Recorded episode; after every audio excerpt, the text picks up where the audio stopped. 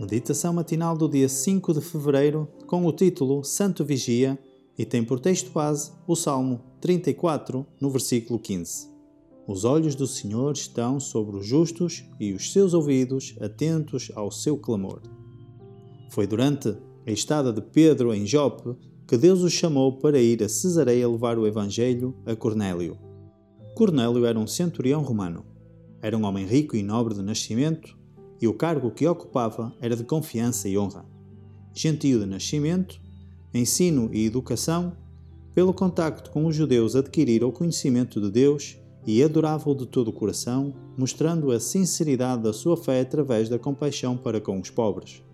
Era conhecido, quer de longe, quer de perto, pela sua caridade, e a sua vida correta gozava de boa reputação entre judeus e gentios.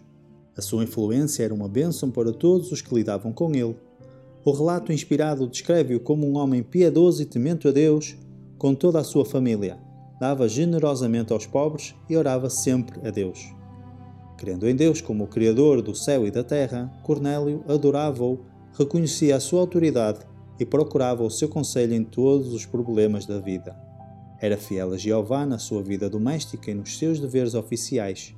Tinha erguido no seu lar o altar de Deus pois não ousava levar avante os seus planos ou enfrentar as suas responsabilidades sem o auxílio divino. Embora Cornélio acreditasse nas profecias e estivesse à espera da vinda do Messias, não conhecia o Evangelho como tinha sido revelado na vida e morte de Cristo. Não era membro da Igreja Judaica e teria sido considerado pelos rabinos como um gentio e imundo.